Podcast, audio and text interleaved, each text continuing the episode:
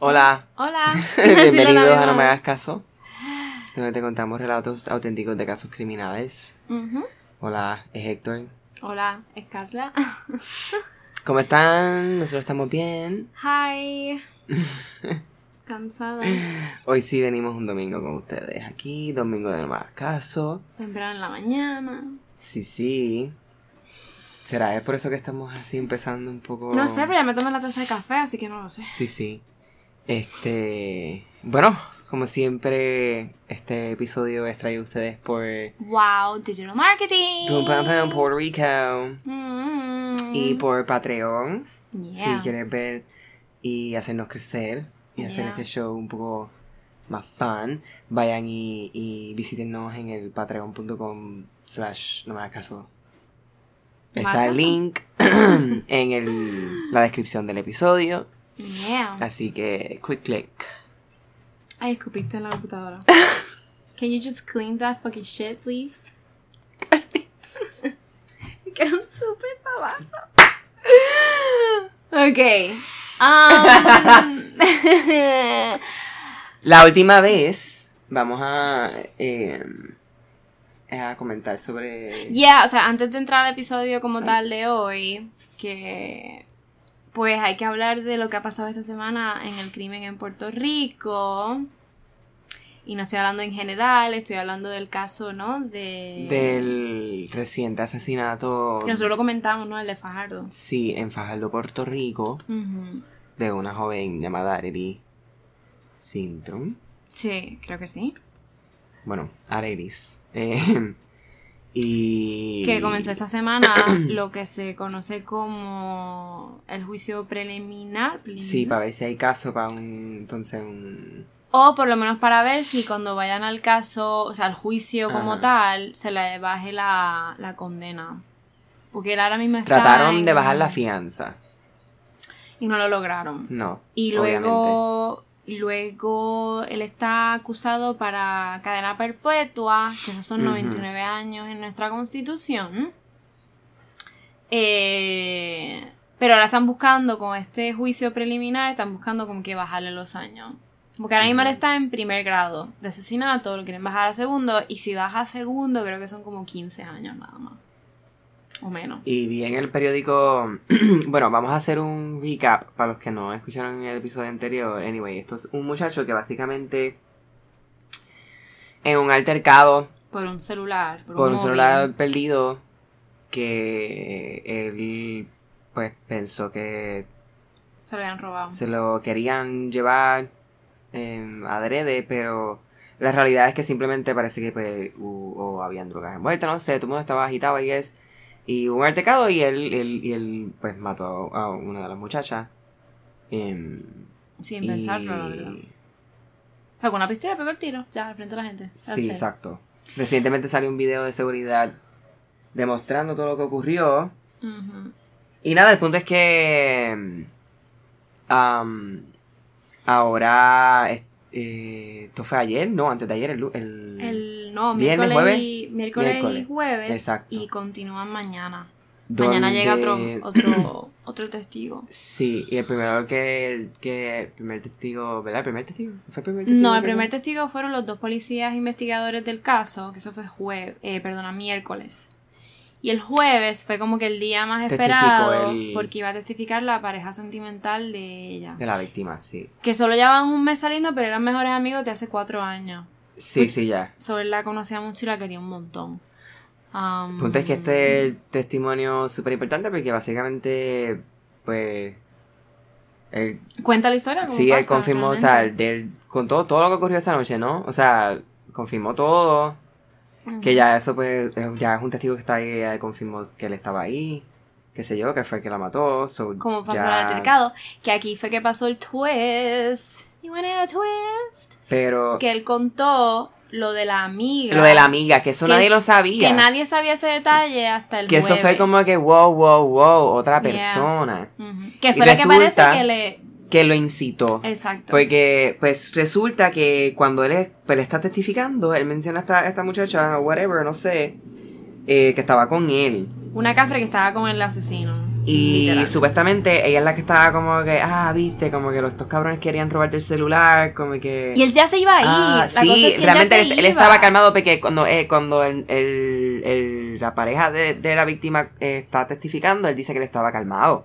Que al principio todo estaba bien, que él estaba eh, súper normal.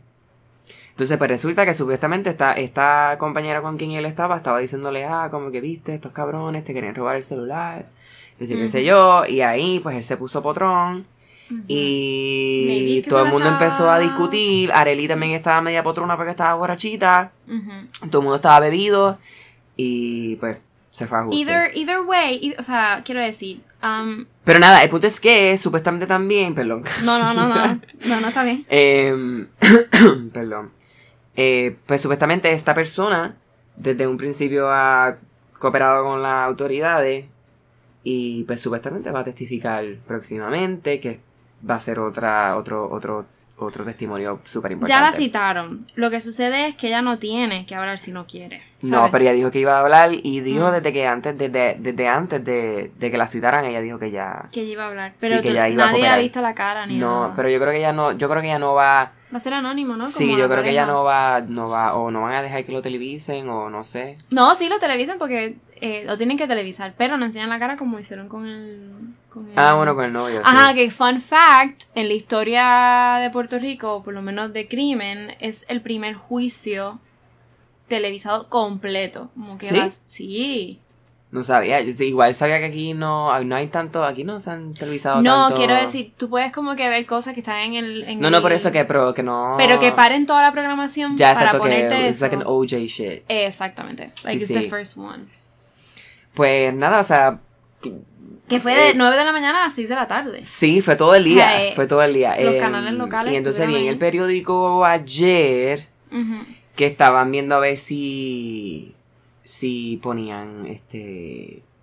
cosas de que. de- o sea, que si iban a plead like insanity.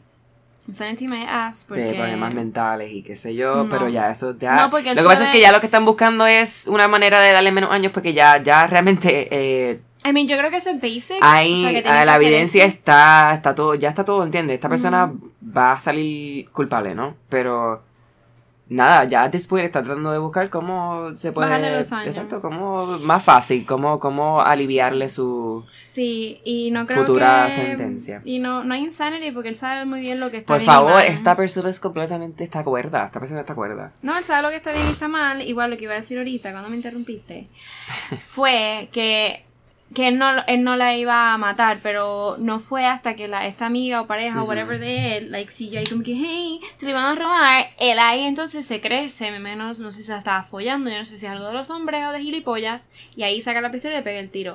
Pero Eh, no le oh. iba a hacer, igual, igual, él tuvo, ¿sabes? A ti te pueden picar en una pelea, pero está en ti no como persona, porque eso viene de adentro, en verdad. Sí, eso no, no, es que de la noche a la mañana tú vas La a tener esa realidad es personalidad. que parece, y no, y si tú ves el video se nota que no ya, tienes que hacer y porque ya el video ya ellos como que físicamente ya, eh, más o menos empujándose y qué sé yo, so, realmente parece que tampoco fue algo que pasó tan rápido, ¿entiendes? O sea, No, claramente... pero eso es que le preguntaban a la pareja de... Eh, se escaló, Mira, ¿entiendes? como que ella lo empujó, ella le dio, porque es que si dicen que sí lo prueban, le van a bajar los años. No hay break. Sí, pero nada, lo que, lo que es, es que no se ve en el video. El video lo que se ve es que el que, el que estaba empujando era un hombre, que no sé si era el novio. Ella al final se ve, no, que el yo creo que... Exacto, whatever, era un hombre. El punto es que al final, antes de que la matan, ella, yo creo que ella o los trata, estaba tratando de separarlo o qué sé yo. Sí, porque se creo que se enredó, no la pareja de, de ella, porque él estaba en el bote. Era el otro amigo, eran cuatro personas en el bote de la víctima. Sí, exacto. Entonces. Era eh, Joan, Y había otra muchacha también, una amiga. Joan, Que es la que se mete como que se esconde. Ves que ella se cuando. ajá. Yo yo me hubiese cogido por ahí, yo no sé por qué ella salió corriendo. Loco, el estrés, don't even know. you- tú, tú- tú no estás ni pensando. Y el tipo hasta la mira así, como que en verdad super scary. Em, pero Yo hubiera corrido también, I don't even know. O sea, en that situation. sí. Pero. Pues sí. Eso, que nada, vamos a ver qué pasa con el caso. Mañana continúan con la, la, la preliminar, ¿no? Sí. Las vistas, así que... Se va a hacer justicia, vamos a ver. Let's see. Eh, ah, que estamos tomando jugo de parcha. Sorry, con sorbeto. Perdón. No, perdón. sorbeto no, ese es Héctor. Yo no tomo Ay, sorbeto. perdón, mira, no me tires al medio. Ar- ¡Armedio! Ay. No, estoy usando un sorbeto porque, pues, no tengo explicación. No sé por qué lo estoy usando y está mal de mi parte, fíjate. Anyway, la gata va a cogerte. Sí. Pues, ajá. Eh, ¿Viste el video de Zetangana? Setangana Yeah. con Paloma Mami. No, no lo he visto. Ay, sí lo vimos. Sí, yo te lo enseñé. Sí, sí, sí. Actually, está bien cool. Me gustaba, me gustaba la parte que le está guiando. Wow. Very Él con 80s. barba ahora. De que wow. Wow. Pues. Quiero sus hijos. Pero nada, vamos a empezar. eh, ya vamos a hablar del caso, puñeta. Sorry, sí, Carlita, ti te toca hoy. Yeah, y voy a hablar de la misteriosa desaparición del niño pintor de Málaga. Niño pintor. De Málaga. ¿Era un niño que pintaba? Bien cabrón, sí, sí. Mm, Ujú. mm. ¿En qué año fue esto? En el 87. Mm. Ok, como forma de introducción, eh, voy a decir estos facts, y es que más de 12.000 personas permanecen desaparecidas en España, todavía no, a fecha de hoy, ¿En toda España? en toda España. Unos están resueltos, otros ya estaban muertos, otros aparecieron, pero más o menos no sé qué ya hace. Saca a Rosalía, por favor. No, yo, yo voy a sacar esto. Continúa, continúa. Qué professional. No voy a continuar si no te enteras de la historia.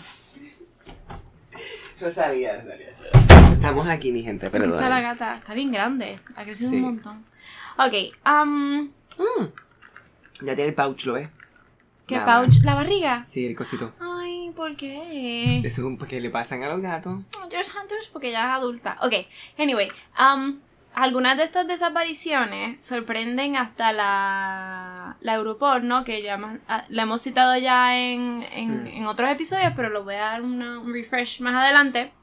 Porque es incapaz de comprender cómo, ¿no? cómo es que ocurren estos, esos determinados casos. Y entre esos casos se encuentra este, como es el caso que voy a contar hoy, que es la misteriosa desaparición de David Guerrero Guevara, conocido como el niño pintor de Málaga.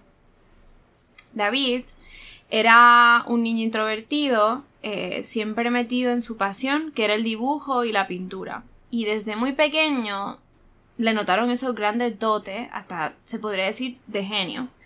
Y Héctor, más adelante me voy a poner contigo a ver eh, varias obras de este niño para que tú Ok. digas, oh shit, it's true. Igual todas esas pinturas las voy a poner en el grupo de Facebook. Pero continúo.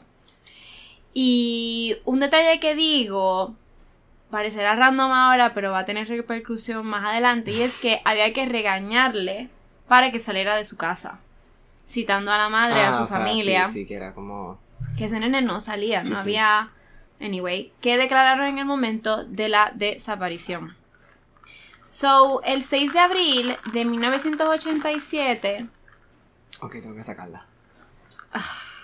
Dale, sácala. Vamos a darle pausa a esto. Sorry, mis amores. Bendito, pobrecita. ¡Esa es Rosanía! Ay, ay, voy, ay, ay, ay. Continuamos, perdón, este. Que jode demasiado la tía todavía. Raro. Ok. Anyway, el 6 de abril de 1987, sobre las 18 y 40 de la tarde, las 6 y 40, David Guerrero salió de su casa en el, de, en el malagueño barrio de Huelín, ¿no? En Málaga, claro. Él tenía 14 años e iba al centro a una exposición donde acababan de colgar un cuadro suyo por primera Mm. vez. Un retrato de El Cristo de la Buena Muerte, en concreto en la Galería de Arte La, La Maison, en la calle Duquesa de Parcent, donde le esperaba el periodista Paco Fadón de Radio Popular. So, él sale de su casa, esto es como que desde la perspectiva de la mamá. Sale de su casa y él está como que bien nerviosito, como que mamá, me van a entrevistar. Estaba tan nervioso que no, se comió su sándwich de merienda, sino se comió un yogur y salió de la casa. Y él iba a cogerse el bus para ir a la galería, ¿no? Ujú. Lo que sucede es que David nunca llega a la galería. Ese corto camino entre su casa a la parada del bus es donde este niño se fuma de la faz de la tierra. Mm. Y de la... es un chiste, ¿verdad? Y la...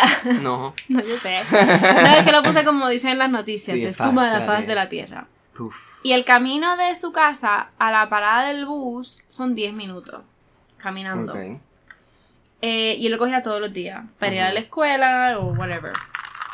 Este hecho es confirmado, eso de que tuvo que haberse desaparecido en ese tramo bien Ajá. cortito, porque el chofer de las varias líneas que, que pasaban en esa parada, los chofer- n- eh, aseguraron, confirmaron que nunca se montó un, en un niño con esas características de David. Ok, exacto, que nunca llegó. No habían cámaras como hoy día ni nada, quiero decir que no...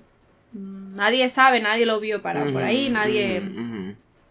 So, después de la exposición, él se supone que él tenía previsto ir a la peña El Cenachero, donde hacía algo menos de dos años que recibía clases en una academia de pintura, que casi siempre estaba a cargo de un primo de su madre, el pintor malagueño José Guevara Castro, que ya falleció. Claramente él nunca llegó ahí tampoco. ¿Por qué? Porque su padre siempre iba allá a recogerlo como a las nueve, nueve y media de la noche. Le decía, no, no, tú no vuelves solo.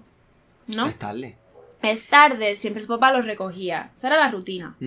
Ese día el papá no, no lo vio, estuvo un rato, le preguntaron, no, es que él nunca estuvo aquí, nadie sabía nada. El papá regresa a, a, a la casa a ver si, bueno, pues a ver si, si me, se, se me adelantó o si está allá con, con la madre. No estaba. Y ahí es que entonces empieza el ataque de pánico entre la familia y llaman a la, a la policía. Divino Pastor aún es recordado por profesores y compañeros. Su capacidad artística era tal que siempre que se hacía necesaria una ilustración o una caricatura, David estaba presente en el pensamiento de todos.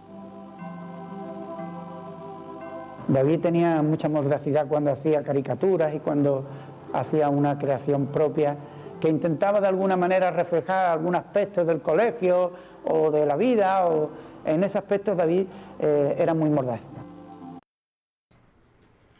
Cuidado. Así que ya escuchamos un poco cómo él era el niño en la... ¿Qué tú dijiste? I don't even know. Iba a decir wow y no sé qué dije. Dijiste como pavo. Como bien weird. ¿Y tu jugo? ¡Pow! Ajá, literal. Ah, Aquí, aquí, aquí. Special juice. ahora me sabe como... a- Sí. Canita. Ok, anyway, tras la denuncia... Ay, me dio hasta calor y todo ya. Tras la denuncia de los padres, las primeras investigaciones policiales se encaminaron a los contactos realizados en el mundo del arte. Y los contactos más cercanos, que eran la escuela, el colegio y la academia de arte. Para la policía nunca salió de ese círculo. Primer Ah, error. Right. Primer error. Hay que ir a todos los lugares adyacentes. Ajá. De primera, la policía desechó el secuestro por motivos económicos, porque la familia no recibió nunca una petición de rescate. Eh, Jorge- y Jorge Guerrero, que era el padre de, que- de David, era mecánico de una empresa de confección con recursos económicos limitados. O sea, una familia normal y corriente. So, pasan unos días, pasan unos meses y la Interpol se mete, ¿no? Y la califica como el caso de desaparición extrema. Que esto significa que, es decir, no hay ni pistas. No hay motivo por qué desaparezca. No hay pistas entre la casa y la parada del bus. Nada. Nada. Es que no cayó ni la mochilita. No cayó absolutamente nada. Nene. He was just like gone. So, literal. So, Interpol lo califica como desaparición extrema. Pero para refresh memories, ¿qué es Interpol? Como dije que lo hemos citado anteriormente, es la Organización Internacional de Policía Criminal, International Criminal Police Organization. es la mayor organización policial internacional con 188 países miembros. ¿Qué hacen esto? Pues bueno, cuya misión es ayudar a las organizaciones, autoridades, incluyendo al país de España, para prevenir o combatir la delincuencia internacional. Que esto incluye los secuestros para la, ¿no? Para vender a los niños, lo whatever. Por ejemplo, que quizás porque hay teoría de que lo cogieron en España pero terminó en Portugal, como pasaba con la Mm, nena. ya. Es todo siempre like Sí. porque hay grupos bien grandes ahí de Sí. secuestradores de niños y whatever. Pero anyway. Esto fue en abril, right? Que él desaparece. ¿Para qué cara tienes el sorbeto? ¿Para que lo mezcle? Ay. En octubre de 1987, la policía de Portugal asegura que el niño pintor ha estado en Lisboa. Mhm. Like, wow, a twist. Voy a citar al país. Si está en verbos de en presente, mi gente, lo siento, porque literalmente voy a citar todo el quote de el periódico El País. Open that shit. Open that shit. Las gestiones de dos policías españoles en torno a la posible localización en Lisboa del niño pintor malagueño David Guerrero, de 14 años, desaparecido desde el pasado día 6 de abril, no han tenido éxito.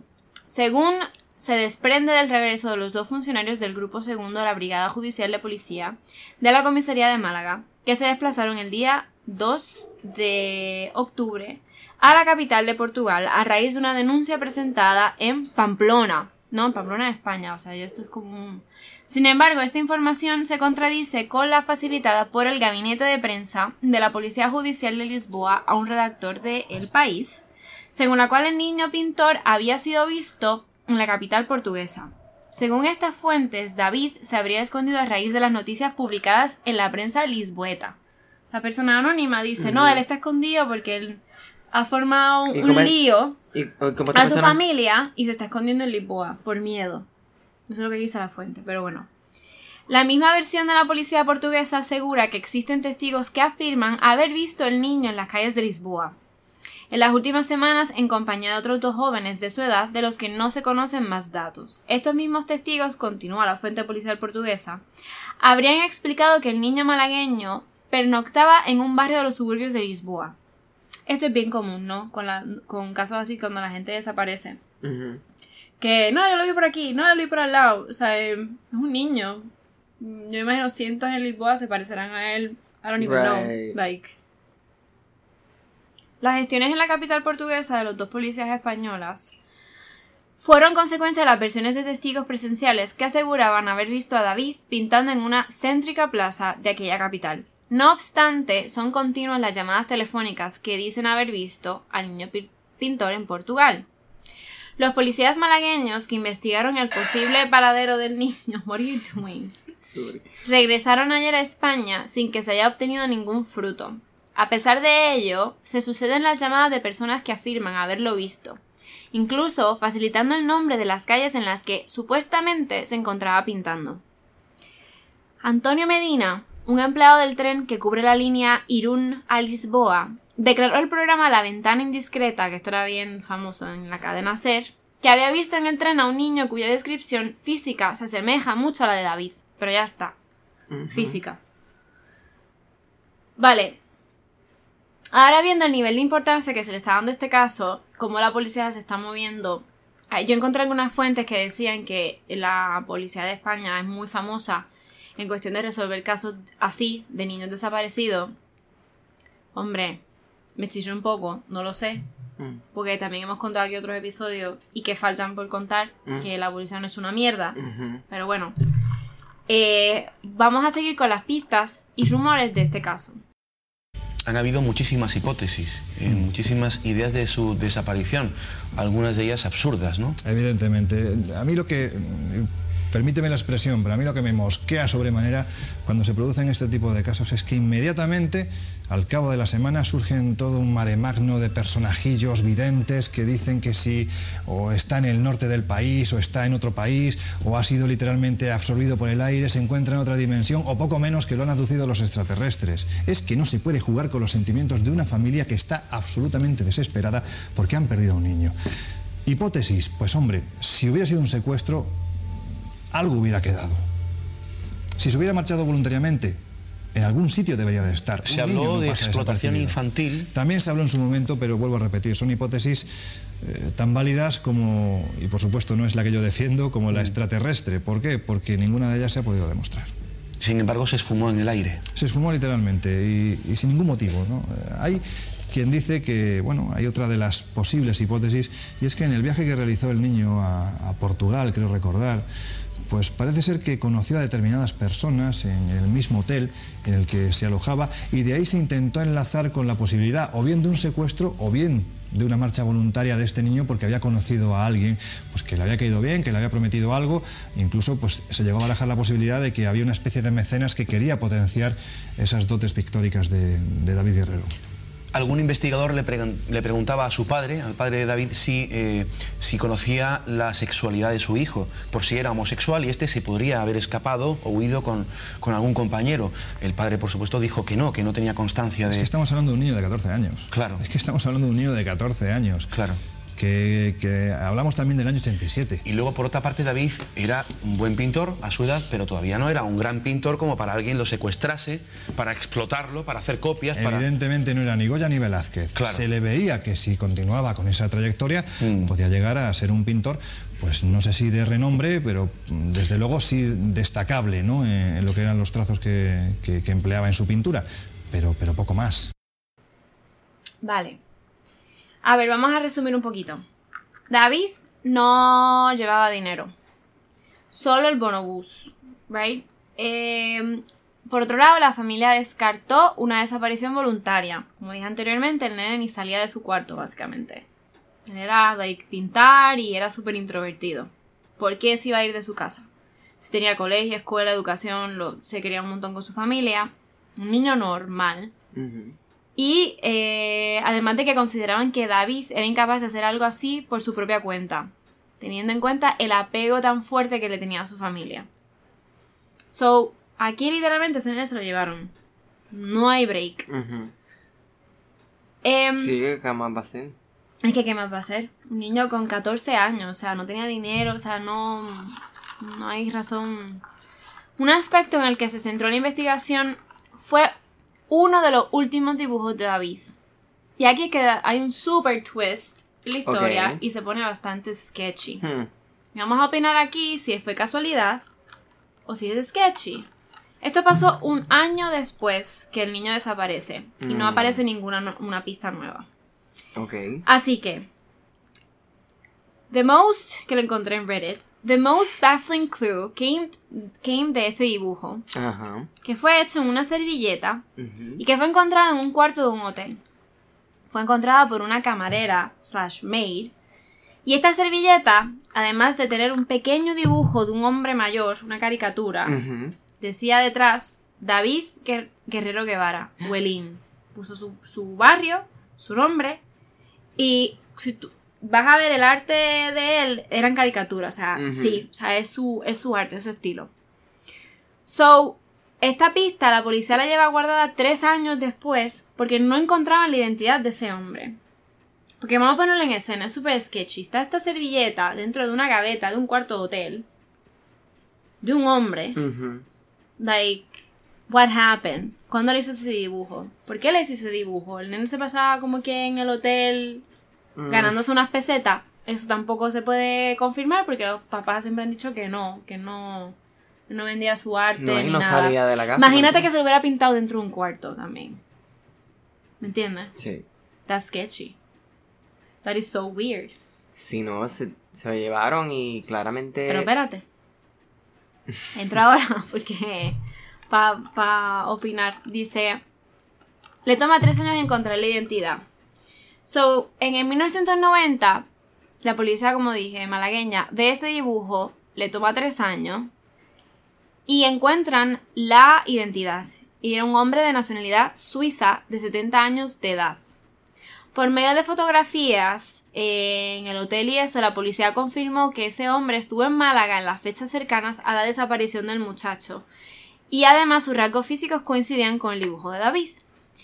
Teniendo la firme convicción de que tuvo contacto con David en algún momento, no se sabe cómo, la policía se trasladó inmediatamente a Suiza para interrogarle, pero se descubrió que, era un, eh, que había fallecido siete meses antes de que la policía llegara a Suiza. Oh. So, that was, a, that was the end. Y esto fue dicho por la esposa. También ellos pues fueron con la orden, verificaron la casa, descubrieron que era un fotógrafo entusiasta y que tenía un estudio privado en su casa.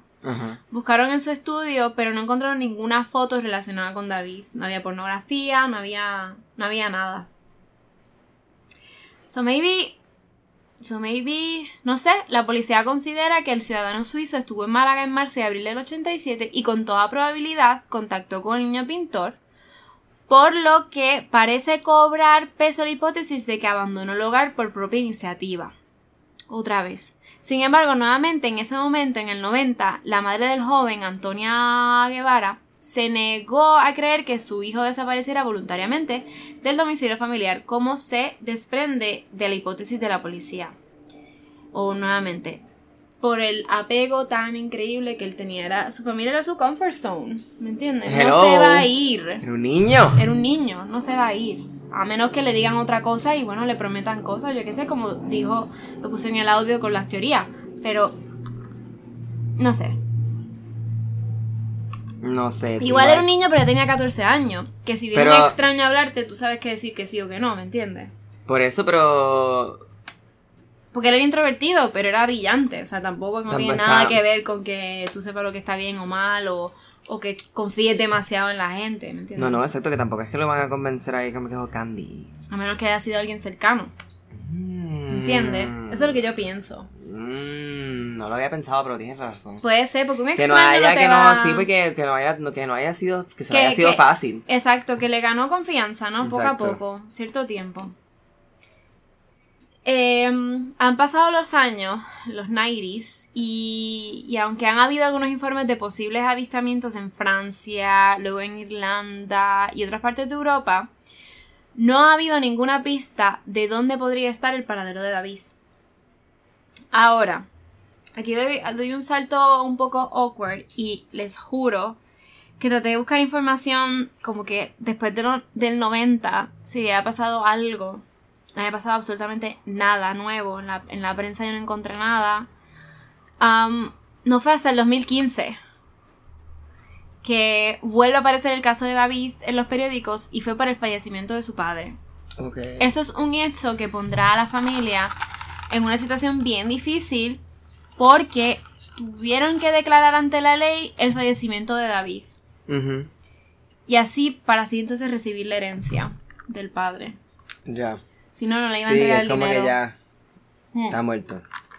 Esto sí yo me acuerdo en persona, te lo juro, que no fue hasta 2016 que vi las noticias que se estaba oficializando ese momento.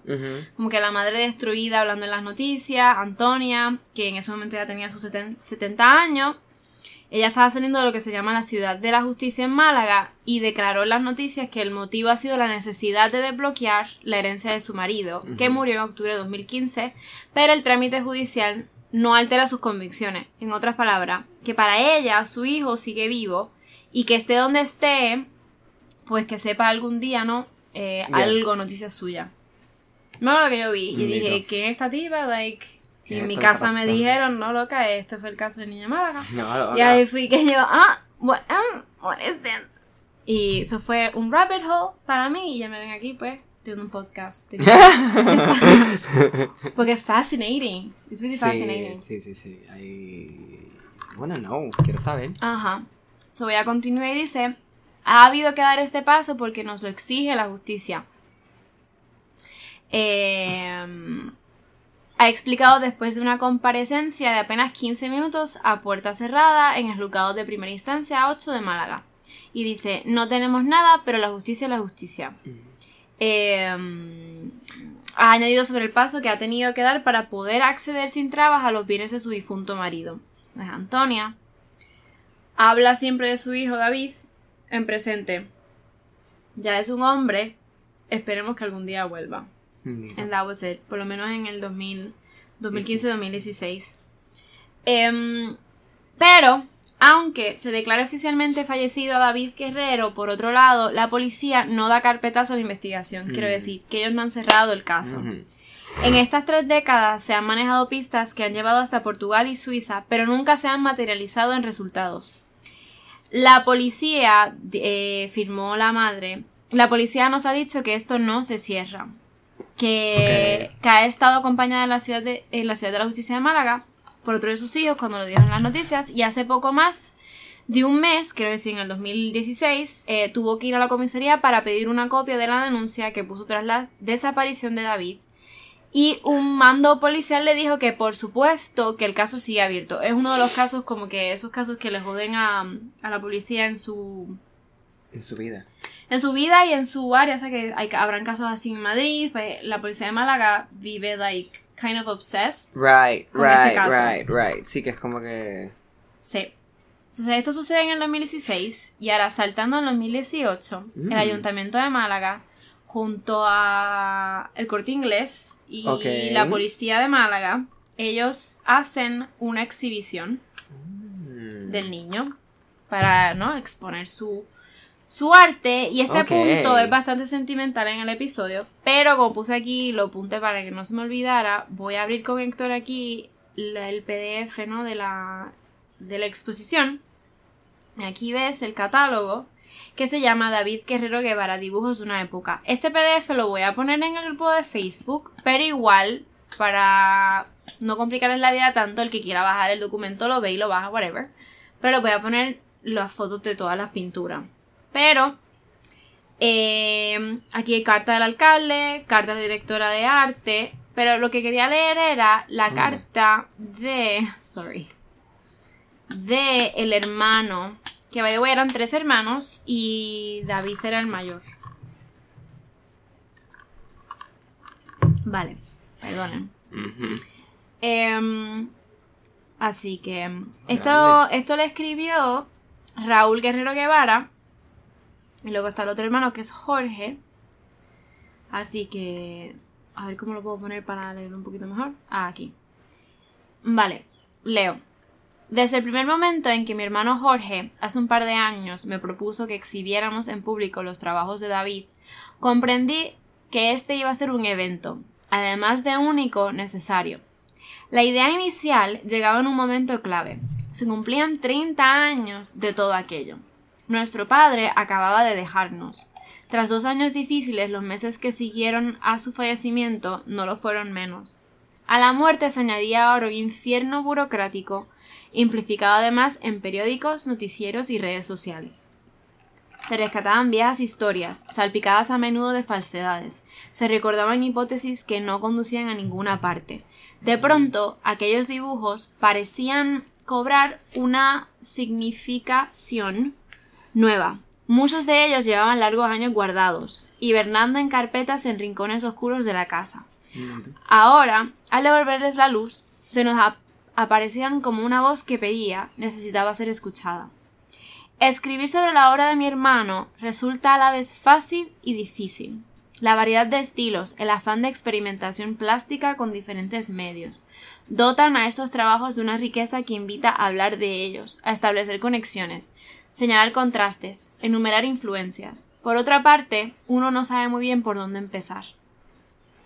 Decido haber hacerlo por un dibujo pequeño, apenas medio folio, hecho con bolígrafo negro Bic y rotuladores carioca. Esos clásicos de la infancia que recordará todo el que se haya criado en la España de los años 80. En él encontramos la imagen típica de un detective de cine negro, sombrero, cigarrillo, gabardina. El personaje empuña un arma, mientras el humo del cigarrillo asciende en densas volutas. Hasta aquí, todo normal. Lo que hace inusual... ¿Qué pasó? Sí, sí, está contando. Eh, Héctor le entró un nervio porque pensaba que no estaba grabando. un segundo. Es que solamente veía. Sí, el que no se mueve el número. Sí, qué bobo soy. Ya, no Perdonen. No, no, no. Lo que hace inusual a esta especie de Humphrey Bogart en colores es que es invisible. Vemos su ropa, sus accesorios, pero él mismo escapa a nuestra vista. Tras el detective avanza otro personaje, más invisible todavía.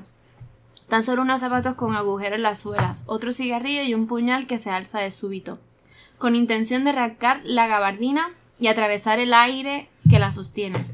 De fondo, un frondoso árbol ha empezado también a perder la corporeidad, de arriba abajo, y suponemos que con él lo hará también el pájaro carpintero que, para más complicación, parece casi salido del cañón de la pistola de- del detective. Los detalles de la viñeta nos van revelando algunos de los aspectos que caracterizan esta muestra. La importancia de los tebeos, o cuentos, como preferiríamos llamarlos, para los tres hermanos, David, Jorge y yo, como para tantos niños de la época. En nuestro cuarto, la colección Ole convivía pacíficamente con los copitos de Mag Maggie la gorila. Yo de verdad no sé qué es eso, son las caricaturas españolas de los 80, pero lo siento por Sí, si alguno de los que están escuchando saben, comenten. Nos pueden decir, claro, por Instagram. Y las últimas entregas de Don Mickey. ¿Ese era el, el payaso? ¿Don Mickey? ¿No? I don't know. ¿Cuáles eran los payasos que se llamaban Mickey, whatever, que salió el disco cuando éramos pequeños, el de los 30 años? Que cantaban pi, pi, pi, vamos una. Yo no, sé decirte nada, no sé nada de lo que estás hablando. Pero no me importa. No. Porque llevo torta. Ok, me encantaba. Ok. Ay, puñeta, se me olvidó el nombre. Ok, que nuestro padre traía a casa cada sábado a media mañana.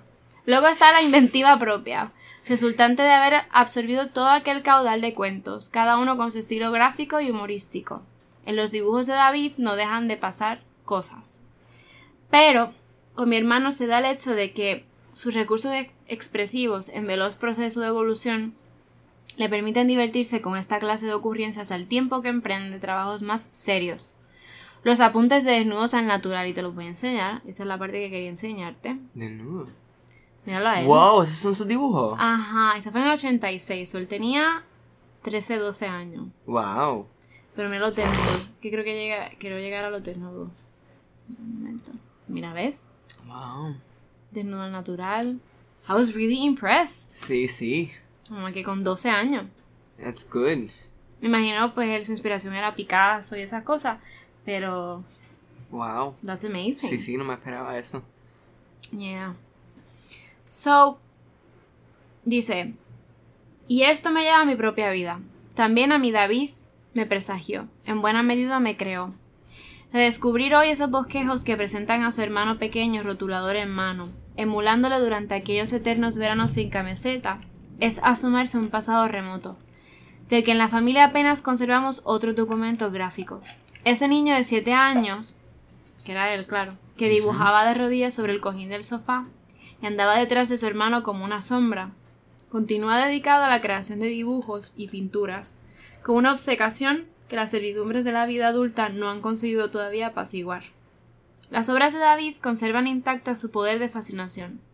De ellas su talento artístico se ha hablado mucho, y aún así casi todos sus trabajos, como el rostro del detective en aquella viñeta, han permanecido invisibles para el público todos estos años. Nuestro hermano, nos sigue hablando en ellos, así como en el ejemplo de puro goce creativo que nos dejó a Jorge y a mí. Hoy queremos compartir con ustedes su mundo, el mundo de David, que también fue el nuestro. Dejen en la puerta los tópicos y las historias esotéricas, ¿no? del caso. Simplemente acompáñenos en este viaje a una época que se fue para siempre.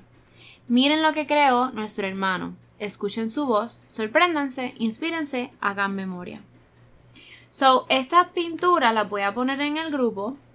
En verdad están bien chulas. Y en verdad es, en verdad es, para mí, a mí me impresiona mucho. Sí, sí. Que con 12, 13 años de que... Definitivamente. O sea... Así que, mm, como dije la carta, como hablamos de, la, de los dibujos, la obra de David se compone de retratos de familiares y vecinos, autorretratos, ilustraciones de personajes del cine, la música y Sereti al momento. Estudios académicos de desnudos al natural, interpretaciones de obras clásicas, caricaturas o viñetas satíricas. Que eso es lo que pondré en el grupo. Uno de los aspectos más desconocidos de su personalidad es el tono lúdico e irónico presente en muchos dibujos, como se aprecia en su versión de El triunfo de la muerte, que lo pondré también.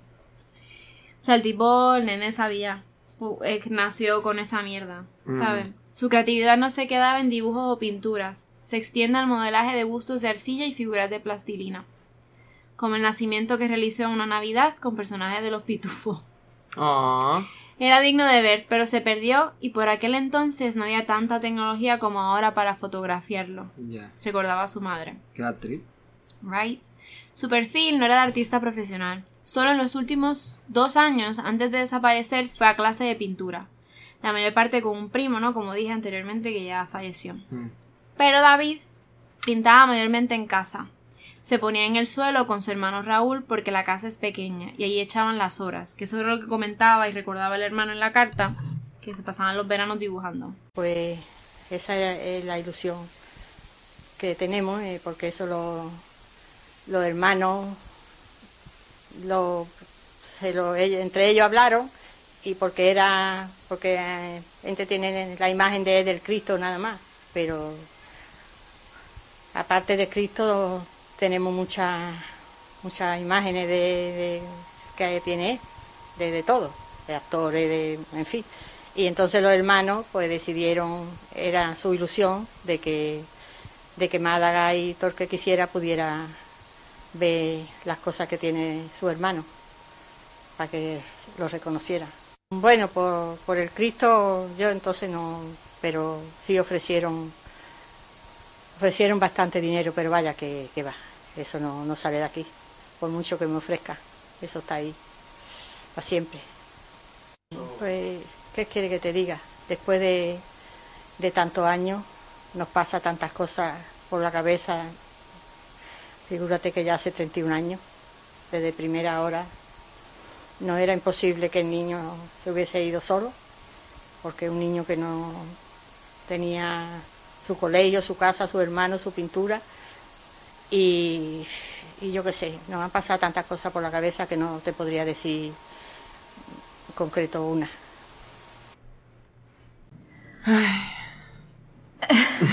It's heartbreaking.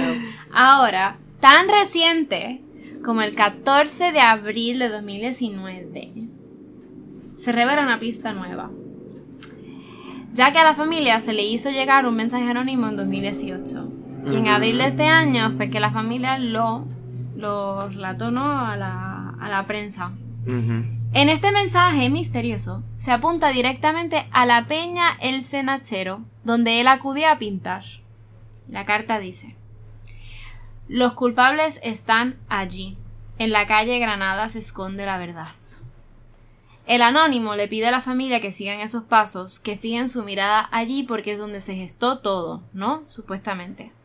Que si tienen miedo contraten un detective privado, pero que lo intenten.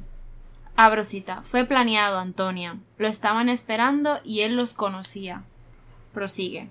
Y menciona un nombre, un tal Gervasio, esa persona supuestamente tendría la clave. Sabría qué pasó, cómo ocurrió y se duda sobre si fue el culpable. Mm. Jorge, su hermano, tras recibir el mensaje, empezó a investigar con el periodista Daniel Carretero. Ambos certificaron la existencia de Gervasio. O sea, ¿esta persona existe o existió? Ahora, trata de ponerse en contacto con él en busca de la verdad. Jorge dice, no quiero encontrar al malo de la película. Judicialmente el caso está prescrito pero quiero saber qué pasó, por qué su hermano, hace 32 años ya, desapareció sin que se haya conocido nada de su paradero desde entonces.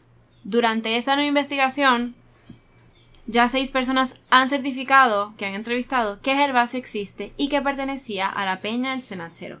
Mm. Por la prensa se ve también que esto reabre el caso, pero eso es un error, el caso sigue abierto, es simplemente una nueva pista que puede darle un nuevo boost a esta investigación. No. So that's it. ¿Se lo llevaron? Se lo llevaron. ¿Por qué? No sé. Y obviamente esto es un caso como está tan abierto, yo, yo, yo me imagino que seguiré dando updates. Como que cada vez que salga una noticia, pues lo mencionaré en otro episodio. Porque está, it's happening, it's happening right now. Como que es importante. Este nuevo boost. Wow. Nada, se lo llevaron, no sé por qué. Bueno. ¿Lo vendieron o algo? Exacto, no sé. Ay, Dios. Porque asesinarlo. Pero... No, ¿para qué? Y luego que, no, que, bueno, y luego que y luego es bastante luego es bastante gore porque uno dice si se lo llevaron pero like why una academia de arte like quién carajo andaba por ahí me entiendes es súper como bien bien no sé como bien es como gore es fuerte punto o sea está jodido la situación te lleven así porque... Es que no hay ni indicios de por qué lo llevaría se lo llevaría. No sé, no, no, no, no. No sé. Porque tampoco es que era, era el super pintor, o sea, no es que era Picasso, ¿me entiendes? Que Picasso también mostraba desde los 12, 11 años esa, igualito. Y digo, ya fue Picasso, pero quiero decir que. que no, que no era Picasso. I mean, there's no reason. No sé. No tenía chavo. ¿A alguien que le gustaban los niños? Por eso, pero that's fucked up. I mean, it's always gonna be fucked up. Sí. Interesante. ok. ¿Qué? Obviamente, ¿Qué? también encontré cuando estaba buscando información de esta mierda, eh, como que las relaciones entre este caso y el de las niñas del cáncer, porque Ajá. Spanish people are like obsessed Ujú. con esta mierda, por lo menos una parte, una parte de gente, y lo leí y dije, this is bullshit, aquí en verdad no hay nada, No, no. no hay nada, en realidad nada. Hay otros casos que sí, de desaparición, que contaré más adelante, que sí, yo te puedo decir, como el de Macastre, que tiene relación por lo menos por la localidad. Hay otro que más adelante. Los próximos episodios, lo digo desde ahora, me voy a concentrar en desapariciones. Ok. So, like, dije, ay, sí, voy a salir, voy a organizarlo y salgo de eso un poco. Así que sí, más adelante mencionaré como que. Y ahí sí hablaré de las niñas de casa otra vez. Pero esta vez fue como que lo está empujando demasiado. Ya, Like, sí, they're sí, sí. trying to Reach. find. Ajá, como que estaban stretching it out de que a lot. Sí. So. Wow. Sí. Estaban estirando demasiado y digo, no, esto no da. Esto no, esto no tiene nada, Nada. nada que ver. Estos, estos Wow, son pero- dos casos completamente diferentes. Nah, ¿tú crees que me esté muerto? Ujú. Sí. Yo creo que hace tiempo, si él era tan unido a su familia, Sí, había regresado. él hubiera regresado, se hubiera comunicado de alguna manera. Ya. O sea, si tú quieres llegar allí, tú te comunicas. Ujú, ujú. Realmente toda la fe de una madre, Claro. imagínate. No, no, sí. Hay una entrevista que yo vi que no voy a, no puse aquí en el podcast, pero que le hicieron hace como dos años o tres. Cuando volvió a salir esto de que él tuvo que por la herencia Ajá. y ese peo, pues eh, le preguntaron, ¿y tú las celebraciones? ¿Tú haces algo en Navidad? O, o sea, yo no sé por qué la gente en la prensa de España pregunta esas mierdas, pero son súper amarillistas ahí, la cultura. Bueno, Like, bueno, como aquí. Sí. Like, dice, yo no que ya no celebra Navidad desde que él desapareció. Tú lloras en Navidad, tú lloras en su cumpleaños. Exacto, como que literalmente le faltaba esa mierda, cabrón. Es algo que aquí ya, for sure, Sí, como que tú le extrañas, tú extrañas a tu hijo desaparecido. Y tú, pues... Yo, tú estabas cuando yo lo conté, yo no sé, pero esta, cuando estaba haciendo research del, pa- del caso pasado de Pablo Casella, que estaba viendo videos Ajá. en YouTube, ah, vi un video de él saliendo, en- él entrando al, al departamento de justicia, y él entrando para una, para una vista o whatever, qué sé yo, um, lo arrestan. Wow, antes de poder entrar al departamento de justicia porque ya lo habían encontrado como que Ah, causa por arresto. Ajá. Eh, entonces, obviamente, él entrando ahí, están todos los reporteros y está, eh, ¿cómo se llama la pendeja? Está Silvia Hernán, Silvia whatever, la de la coma y whatever. Y ella está ahí, ¿cómo se siente haber asesinado a la madre de tu hija? ¿Cómo tú crees que tu hija se siente? ¿Tan triste? Super, like, crudo, como que Es que yo creo diablo. que- que son preguntas que no han ensayado. Es, I think it's the heat of the moment. También, pero damn. Y eso no son periodistas de verdad, ese tipo no claro, de sí, ya eso es faranduleo, pero Sí, está exacto. fuerte. Porque las noticias como tal no te preguntan Mm, mm, eso. mm, mm. No, no, pero es como que Jesus, cabrona, me podías haber preguntado cómo se siente haber matado a tu esposa, algo así, puñeta, ¿no? Está cabrón. La, ¿Cómo se siente haber matado a la madre de tu hija? Pues como mierda, loca. Se siente fabulous. Fenomenal. Fuerte, no, es que la gente, la gente no tiene, la gente psicópata. Bueno, que esa fue la misma que le preguntó, como que, ¿tú mataste a tu esposa, Sí, sí. Pablo? Dime, dime, dime, ¿me puedes decir? Ay, estamos aquí en, confi. confianza. en confi, en confi. Ay, y él, ¿cómo tú vas a hacer una cosa como eso? No, no, Mira, no. no. Ay, Dios mío. No sé, es que... No se está pudriendo en la cárcel. Así Sí, que a ver si este se pudre también, el de... El de Fajardo. Siempre queremos que se haga justicia en todos los casos que contamos, que no se hayan resuelto, pero Yeah. este, pues mi gente, gracias. ¿Sí? Gracias Carlita por escucharnos, no le ah. No, don't worry. No, no. El, el final del último episodio. Que te déjame decirte. ¿Qué? Que, eh, eh, lo voy a hacer, lo voy a decir aquí. Um, editaste la parte de que te habías dicho que ibas a poner un audio, pero no, No. editaste la final. Y yo quedé como subnormal. ¿Qué parte del final? Yo me quedé como gilipollas. No ibas a poner un audio y tú no, no lo puse. Eso No, yo quedé es que como tú gilipollas. sabes, ok, les voy a contar lo que ocurrió. estábamos grabando y cuando terminamos el episodio, eh, Carlita me dice, ¿tú no vas a poner un audio? Y yo... No, porque tú lo habías dicho. Yo no lo dije y lo confirmé en el audio. Y, de- ¿Y por qué Rafa también dijo que tú... tú Porque Rafa dicho? se lo inventó. No, yo tampoco. Cabrón. Yo lo escuché, entonces nada, deja- déjame explicarle a, lo- a los oyentes, mira. Ajá. Eh, ellos, este, miramos el episodio y Carlita dice, ¿tú no ibas a poner un audio? Y yo, yo no, yo no dije nada de eso. Ella me dijo, tú dijiste que iba a poner un audio. Y yo, no, eso fue al principio, ya lo puse. Ujú. Y ella, todo el mundo juró y perjuró que yo lo dije y yo no. Entonces pusimos el episodio, qué sé yo. Y yo no dije que iba a poner un audio. Yo dije, eh, como escuchamos, como, escu- como habíamos escuchado en el audio. Ah. Entonces parece que se confundieron. Y entonces hubo una parte, que- hubo una parte que tuve que editar.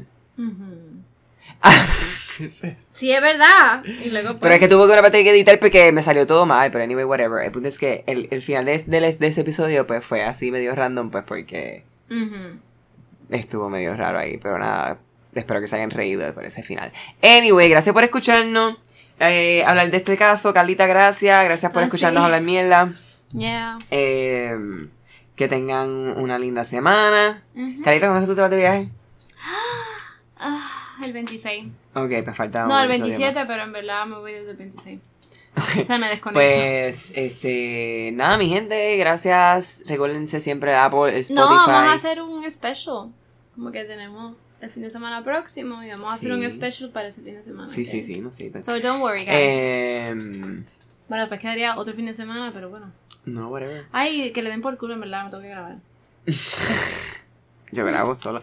Anyway, gracias mi gente. Apple, Spotify, Patreon, follow, suscripción, cinco estrellas, reseñas, review, todo, todo, todo, todo, todo, todo. Escúchanos por donde quieran.